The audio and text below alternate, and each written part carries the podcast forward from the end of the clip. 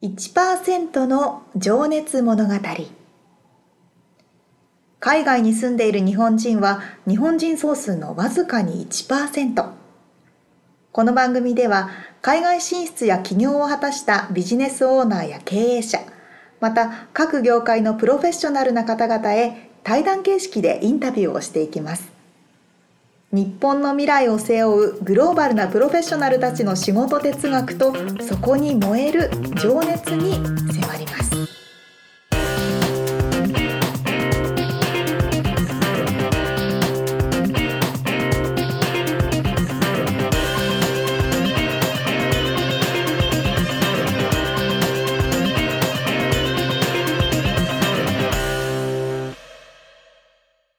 こんにちはこんにちは。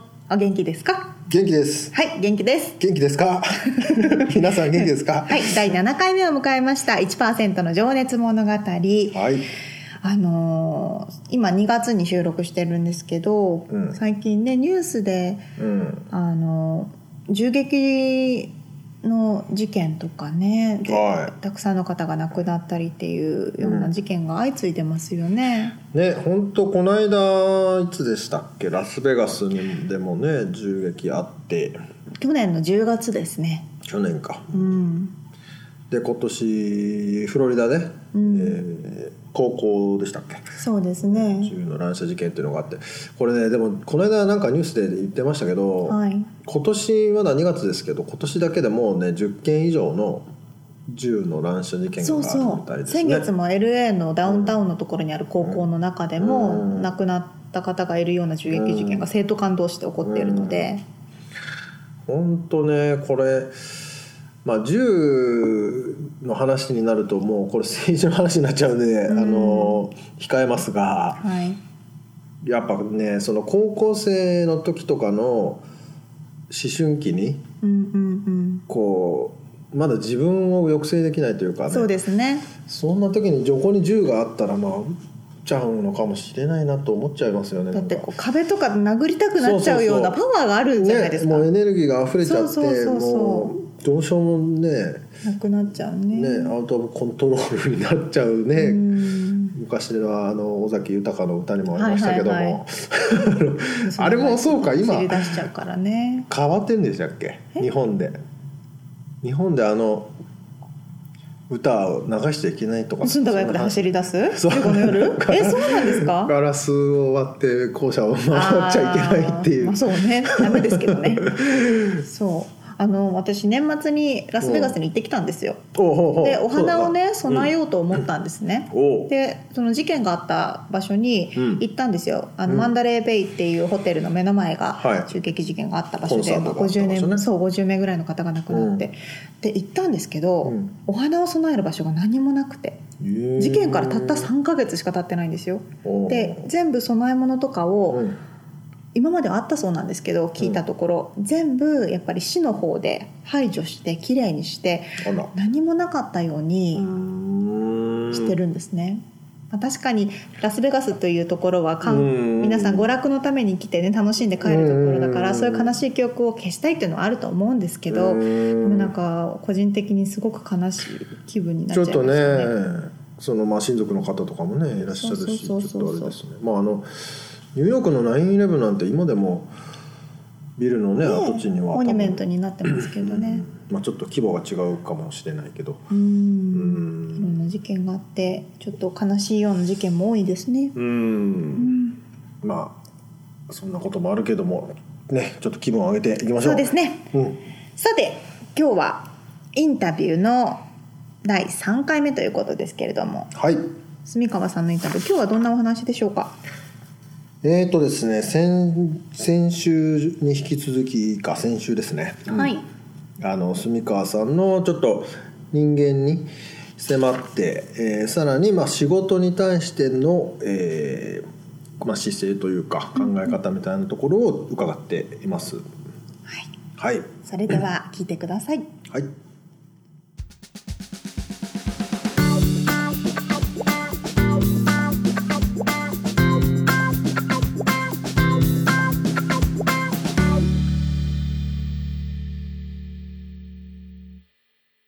素晴らしい。じゃあちょっとその後に、えご自身で先ほどの教会を見つけて、はい。演者をはい。始めようと、それはもう最初からまあ独立というか自分でやろうっていうのは？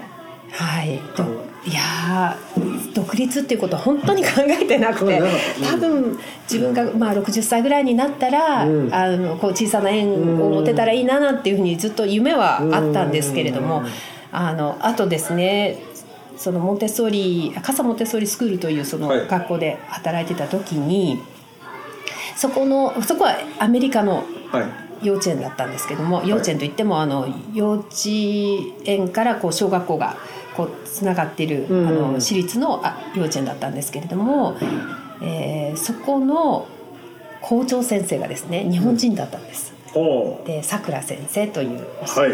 あの方で。実は私も知ってます。あそうですよね。はい。あの以前にインタビューさせていただいたことが実はあります。はい、いや本当に素晴らしい方で、で彼女のその大変さといいますか、うん。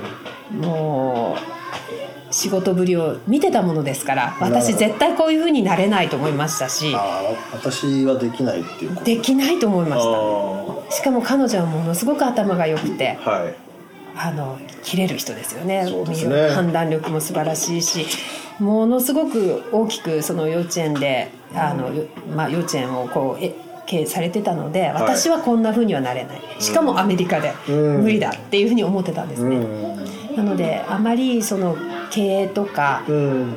園長っていうポジションにあーすぐにこうなりたいとかっていうふうには思ってなかったんです。はい、なのに。なのに。なのに。すねなのに堂々やったぱりそのなんでしょうやっぱり流れといいますかすごく不思議なんですけれども、そのモンテッソーリ教育のあの講師という仕事をいただいて戻ってきてその場所が見つかって。うん。あこの場所でやれたらいいのかなっていうような。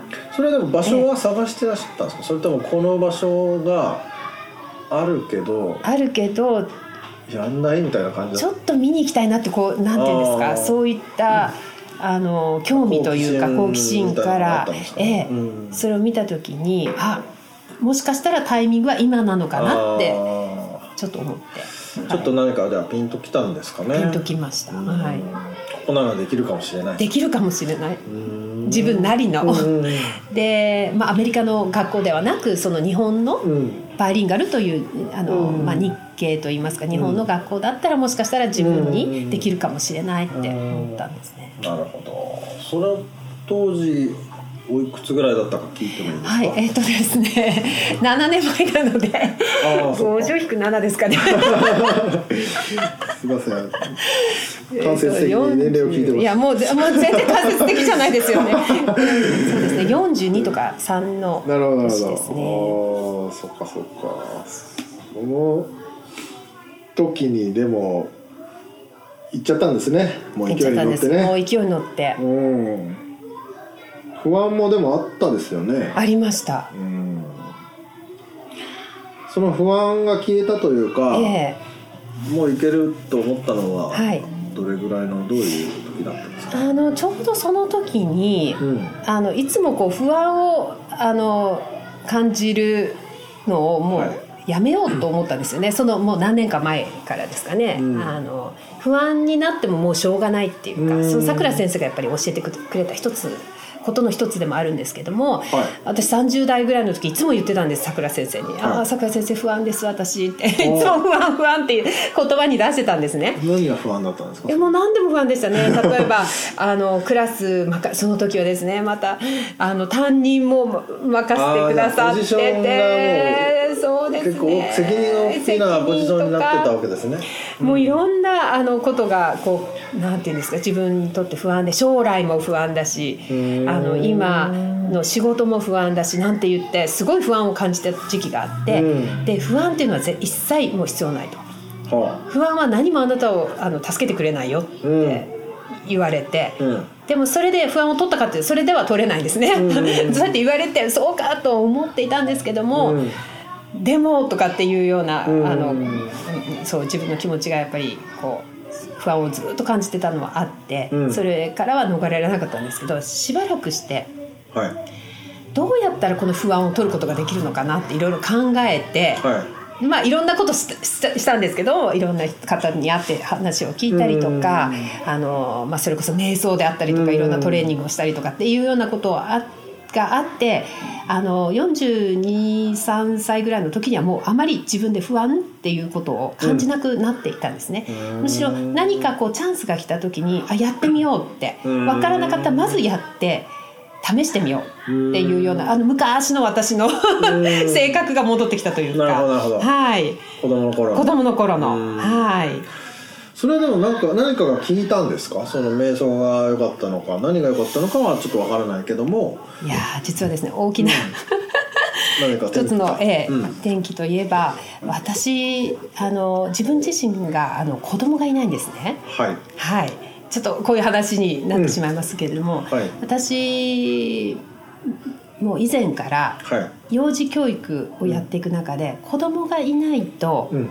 やっぱり教育者になっちゃいけないっていうような思いがどっかであうんありましてそれがいつも自分をこうなんて言うんでしょう。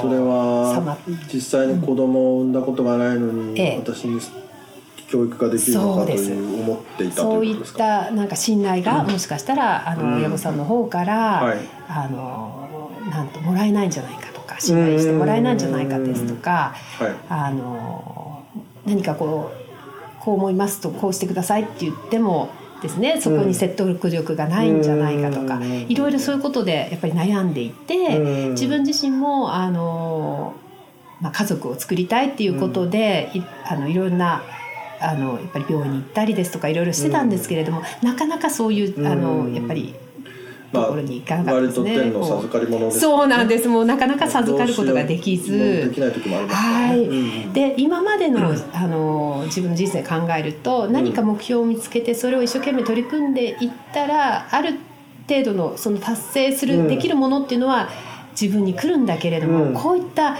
子供であったりとか、うん。あのまた達成、ね、これもうまくいかないものもありますよね、もちろん。そうですね。努力だけでは解そうで決できないすことはありますよね。そこなんですよね、はい。あ努力でもあの解決できない問題があるんだと、じゃあこれにどう向き合ったらいいのかなって、うん。そこが一番の。なるほど。考え方がええ。変わったってことですかね、でその時にもういろいろやっぱり不妊治療ですとかいろいろやりましたね、うん。はい。あのその後であもう何年も経った後に、うん。あもうこれをずっと続けて、うん。果たしていいんだろうかっていうことを考えたんですね。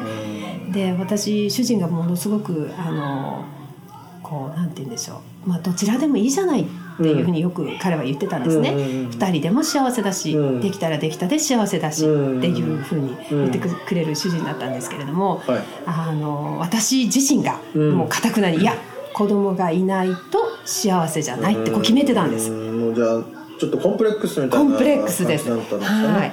でずっと悩ん悩んでいて悩まされていて、でもある時、あもうこういうことしてちゃいけない。うん。これはもうどちらでもいいと。授かったら授かったで幸せだし、うん。授からなかったら授からなかったできっと私は他に違うことうん。をしなくてはいけない運命だったのかもしれないっていうふうに思って。うん。である時ふってこうなんて言うんでしょう。それをアクセプトと言いますかこう、はいあの受け入れられた。受け入れたんですね。うん。その時からもう変わりました。自分の人生。楽になったという感じ楽になったと同時に、うん。いろんなチャンスがこう来ておー来たんですね。その日本で教えるっていうこともそうですし、おおなるほど。はい、はい、でなんか物件も見つかり私開いたって感じですかね 開いちゃったんです。開いちゃったんですよ本当に。ねで物件も見つかりであのなんていうんですかん前はねそのうん不妊治療してる時とかは、あこの期間、はい。自分は何もしちゃいけないと。なぜかというといろんなこう時期とかも見ながら、うん。あのいろんなことをしなくてはいけなかったので、うん。あの何もここコミットできないわけです。あ体のはい。リズム、リズムもそうですし、その病院に行かなくてはいけないとかうん。何日にとかっていろいろありましたんで、はい。制約が作っちゃってたんですね制約がはい。で。でもうんあのもう吹っ切れた時に、うん。自分何も制約ないですから、うんオープンなんですね。自自由になんです。もう時間も自由だし もうどこにでも行けるわけですね。何やってもいいんです。でどんなコミットしてもどんあの、うん。一生懸命働くこともできるし、はい。そそれで その物件を見つけた時に、うん。あこのタイミングなのかな？ってちょっと思って、ね。そこなんです。実は大きな転機が。すごいですね。でも今までそれはじゃあ数年間もうなんか締め付けられてきたというかなんか抑えちゃってた部分が自分で自分をこう抑えちゃってたかなり何年もですね。感じがあったのかな。はい、ありましたね。もうじゃあそれが開けちゃったから。あまり皆さんにお伝えしてないことなんですけど、ね。あもうこんな どうしましょう。ラジオラジオというかキャストで言ってしまいましたけど。うん。素晴らしいですね。でもそういうなんていうのかな。タイミングでやっぱり話ねが入ってくるんですねチャンスというか。そうなんですね。やっぱりこう縛られちゃいけないっていうのはすごくありますね。受け入れることの大切さかもしれません。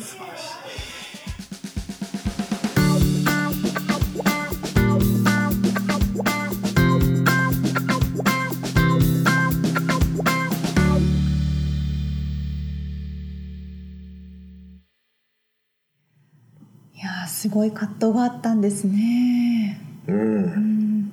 でもあの逆に言うとかなりこう不妊とかでねなんかはい。悩まれてる方もたくさんいらっしゃるわけで、はい。そういう方の立場に立って、うん。こう親御さんとしても、うん。まあごかまあ一人の女性としても、うん。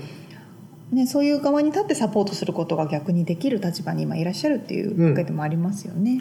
そうでも本当にねそれをおっしゃってたんですよね、ん前に僕がお話しした時もやっぱりそのやっぱりなんていうのかな違う視点で見れるというか、はい。うん。あのーそれもおっしゃってたし、で実はねこの収録の後に、はい。あのちょっと伝えきれなかった部分がありましたと言ってええ。あの住川さんから E メールいただいてて、ちょっとその文章をそのまんまあの読ませていただきたいんですけど、はいあのー子供がいないと親御さんにまあ信用してもらえないんじゃないかっていうお話の部分のちょっと付け足しなんですけど、いきますね読みますね、はい。えーと今を受け入れていると望んだ境遇でなくてもその人に最善な境遇が与えられる。うん。私にとってのそれはたくさんの園児と先生たちが私の子供だった。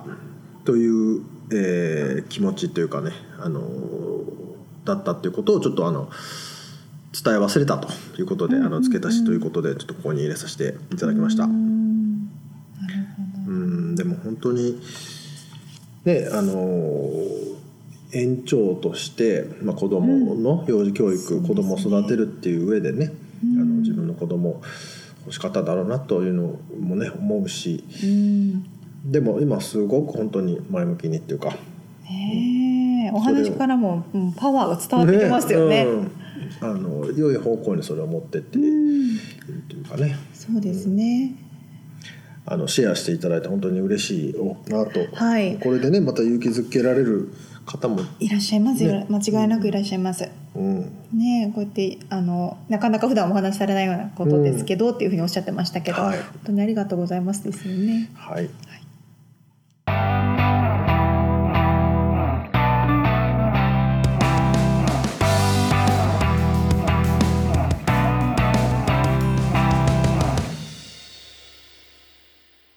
リアルアメリカ情報略してせーの。訳さないリアアメリカ訳さないでも。はいリアルアメリカ情報のコーナーです。リアルアメリカ情報。はい。アメリカ・ロサンゼルスからビジネス情報をお伝えしていくこのコーナーです、はい。さあ今日はですねアメリカのうん。雇用スタイル？雇用スタイル。がちょっと日本と違うなと私自身すごく感じているので、うんうんそこをちょっとお話ししていきたいんですけれどもはい。日本って今はちょっと変わってきていると思うんですが、うん。やはり終身雇用制度っていうのがまだまだ多分ね根付いていて、うん。あまりこう転職を何回もするっていう感覚はないと思うんですけれども。まあね普通一回入ったらずっとし死ぬまでいるっていう感じはまだあるんでしょうね。ねそんな感じがしますけど、さて問題です。アメリカの労働局が発表した調査。はでえっ、と18歳から50歳までの間で18歳から50 50歳。歳までの間でアメリカ人が何回転職するでしょうか？その平均値。何3回じゃな。いの11.9回。すすごいでしょ？だから3年には1回は平均で仕事を変えてますってことなんですよ。あでもあそれが平均なんだ。一応平均値ななのでまあいろいろなねじゃあもっと多い人もいるもっと多い人もねもちろんいますし1年とか2年で何回も何回もお仕事変える人もいるしでこれはあのベイビーブームの時1957年から64年に生まれた方を対象にした調査なので、はいはい。まあ今の人たちはまた違うタイプなのかもしれないですしさらにもっと多いかもしれないんですけどそれくらい気軽に転職っていうものをアメリカはするんですよ。うーんだから例えばこちらで会社をね立ち上げて、うん。アメリカ人を雇用するじゃないですか。はい。おやっと入ってくれたと思ったとしてもはい。すぐ辞めちゃうわけですよ。なるほど。だからまた次を探さなきゃいけないとかうん。そういうところも日本のシステムと違うわけですよね。そうですよね。まあそのねステップアップキャリアアップそうそうそうってそういうのが良いこととされていますのでね。まさにおっしゃる通りで、その会社に対する忠誠心というかロイヤリティみたいなのは、まあ、良い意味でなくてドライにそうなんです。ここで学んだからもう次行きますみたいな、ね。そう、そうそうそう。バイバイ みたいな感じでそう次行っちゃそうそうそうう。もういや本当何の悪気もなくというか、うん。なんかこう会社に迷惑かけるとかっていう気持ちも多分ないですしうん。会社側もそういうふうに求めてないんですよ。そうですね。まあアメリカの会社であれば、うん。うん、そうかもしれないね。でもやっぱりこっちでね日本人の方が運営しているとどうしても、おいおいいなくなっちゃうのかよ。っていう気持ちにはなりますよ。なります。間違いなく。なので、まあ、逆にその働く側からしてみたら、うん。そのヘッドハンティングとかっていうのもたくさんありますし、うんうんとにかくお給料が高いところにすぐ移るってこともできたりもするのうんで、うんうんまさにこう弱肉強食ですよね。うん、まあ実力主義というかね。うん。まあその年齢とかもやっぱあんま関係なくってそうそうそう。仕事できる人が上に立ちますしね。もちろんそうです、うん。もちろん今は年齢もあの面接時に聞いてはいけないですし、うんジェンダー人種あの男女ね、えっと、男女の性別ね。ですね。もう聞いてはいけないですし、うん。いろんな決まりがあってとにかく特にカリフォルニアはロサンあの、えっと労米働者そう米国一まあそういうところは厳しい。労働者の立場がすごく強いですね。ので。うんそのこれをしますっていうふうに書いてあるオファーレターに書いてあること以外のことをしないとかね。うん、とにかくいろんな違いがありますけど。確かに。それはそれで。うん。そうね。そのジョブディスクリプションっていうのがねまあその仕事の範囲が決められているっていうのはね。ちょっとこの辺また話し出すと長くなるんでまた別そうそれまの機会にやた話しりましょうか。ましょうね。そうそう。これちょっと私の部門じゃないと分かんないですとかって話もよくあるし、ね。ーちょっと日本だとうん？みたいな。ここまでやろうよ。やってほしいよとか思うんですけど、だってこのさちょっと長くなってごめんけどあのほうきでさ、うんうん。床を履く人？はいはい。もうなんかキッチンとホールでん分かれてて、俺はホールだからキッチンの中は履かないよみたいな、この線からそっちはお前がやれみたいなそうねなんだ。話もあるみたいな。その最初の契約にないからね。そうそうそう。これ俺の仕事じゃゃないしまたすぐ訴えるんですよ。結構すごい本当に訴訟の国なのあでー。そこの最初の決まり以外のことをさせられた。ーなるほどね。俺は心が折れた。ちょっと賠償金をくれ そうそうそうそう そういう違いがあるんですよね。怖い怖い。まあ合に行っては合に従いということでうん。アメリカならではのそういうこともね。確かに。怖い。勉強した上でこのまあでもアメリカンドリームですから。そうですね。いろんなことをうん。勉強してこっちで働いて上に登り詰めていくっていう人もたくさんいますからね、うんうんなるほどなるほど。違いがあるという。はい、またこれでもまたちょっともう一回分ぐらいこの話したいですね。やりましょうか。わかりました。はい。ということでリアルアメリカ情報でした。はい。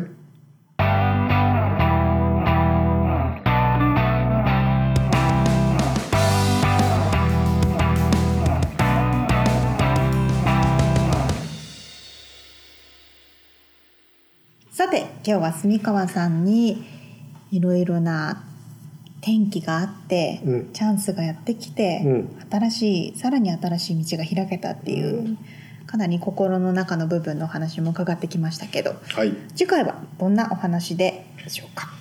次回がえーっとですねまあその仕事。現現場というかまあはい。仕事のお話と、えーあと将来的なお話ですね、はい。うん、なんかを伺っておりますわかりました。あのーこのポッドキャスト全体についての感想でもうん。いいですし、うんうん。あのリアルアメリカ情報の中でもっとこんな話を聞きたいとかっていうようなコメントを、うん、リクエストとかね。はい。ぜひぜひいただきたいと思っておりますのはい。で、それあの、うんウェブサイトにはい、出てますんで。載っております。で出てますというかウェブサイトにそうショーノートも載ってるのとお問い合わせフォームもありますので。はい、podcast.086.com はいポッドキャスト .086.com はいまであのフィードバックお待ちしております。はい厳しいご意見いただく。厳しいのはいらないです ちょっとね嬉しいやつしかいらない優しくしてください。ということで1%の情熱物語でした。はい